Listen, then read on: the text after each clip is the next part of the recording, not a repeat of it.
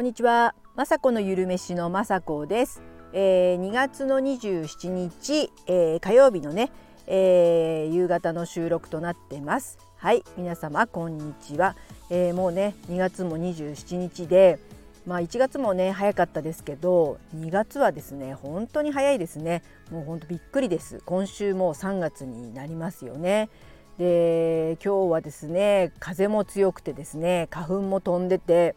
ちょっと、えー、朝ね、えー、ウォーキングに行ったんですけどもうすごい風で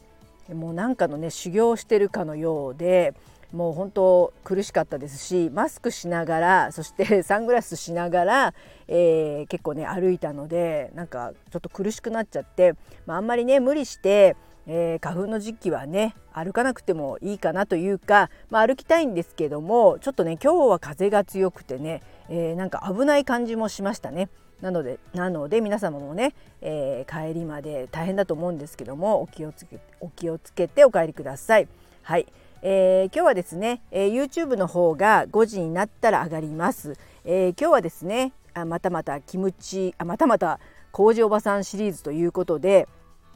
キムチ麹をね作りました。もうキムチ麹ですよ。すごいですよね、えー、白菜キムチとかね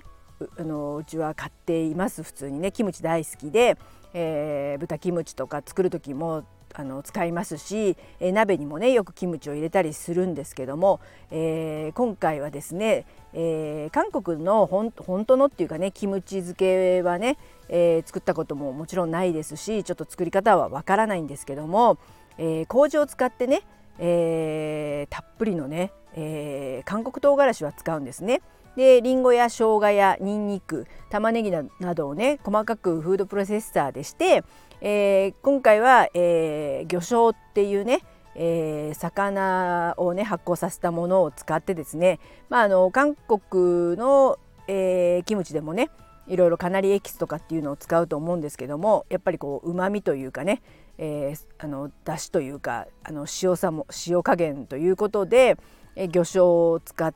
今回はね入れてあと干しエビみたいな干しエビなども加えて、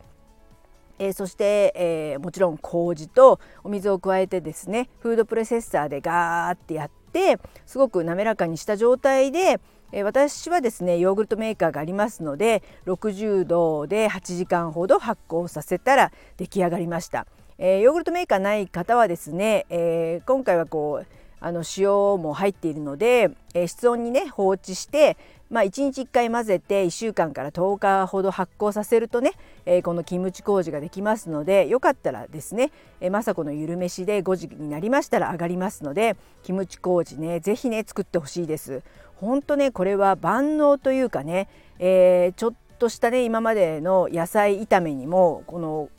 あのキムチ麹入れるとちょっとピリ辛になってまあなんていうかコチュジャンのやあの代わりにもなるような感じですかね。でもちろんキムチ鍋の元にもなりますしあとはキムチチャーハンとかが本当これを入れるだけですごくうまみが増して、まあ、あとはね塩とかちょっと胡椒とか普通にね入れていただければですねキムチチャーハン私も何回も作ってます。で今回はまああの目標っていうかね今まで買っていた白菜キムチを自分で作りたくて作りたくてまずはキムチ麹を作ったので、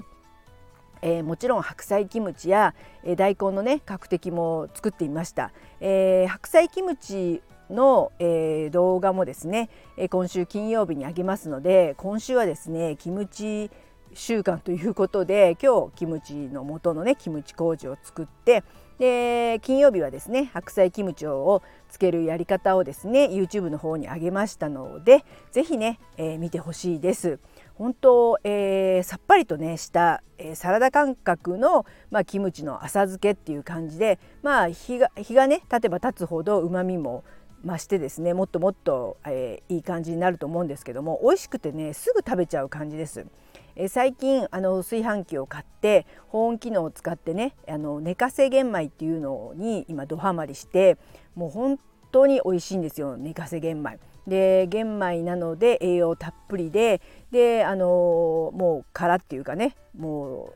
うもう全然全然っていうかもう赤飯みたいに柔らかくてあの玄米の硬い部分とかがないので本当に美味しくてなんか食べ過ぎちゃいますご飯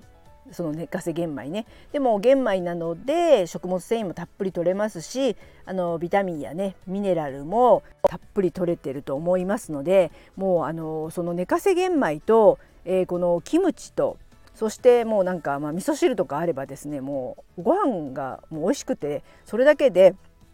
栄養があるのでちょっとのねそういったキムチや漬物などと汁物があればねもうお腹いっぱいっていうかね大満足です。本当にね寝かせ玄米はいいなと思いますでも寝かせ玄米ってちょっとねあの、えー、浸水させたりね、えー、時間がかかったりするのでまあ白米炊くこともありますし、まあ、無理せずねあのあ今日は寝かせ玄米ないけど白米食べようみたいな感じなんですけどねうちの場合は。えー、旦那さんもいますし息子もいるのででもですねあの旦那さんが特にですね気に入って、えー、もっとね食べないかと思ったんですけど、えー、炊きたての寝かせ玄米とか早速ね、えー、食べたいなんて言って食べてですね。なんだ嫌いじゃないんだなっていうかね。私のこの健康オタクにちょっとね温度差が感じられたんですけども寝かせ玄米はですね本当に美味しいのでまあなんなら取りたくなっちゃったのかなのでちょっとね私だけの寝かせ玄米かと思いきや旦那さんも食べるようになったりまあいいことなんですけども、えー、まあ息子もねあの食べたいということで、まあ、これからはですね、まあ、白米と寝かせ玄米を繰り返してね、まあ、白米の方にもあのちらっとねもち麦とか入れちゃおうかなと思うんですけどもどうしても男の人はね、えー、白米が好きっていうのがありますけども、えー、おかずをねどうしてもたくさん食べたくなっちゃうみたいなので寝かせ玄米はもう赤飯みたいに美味しいのでなんなら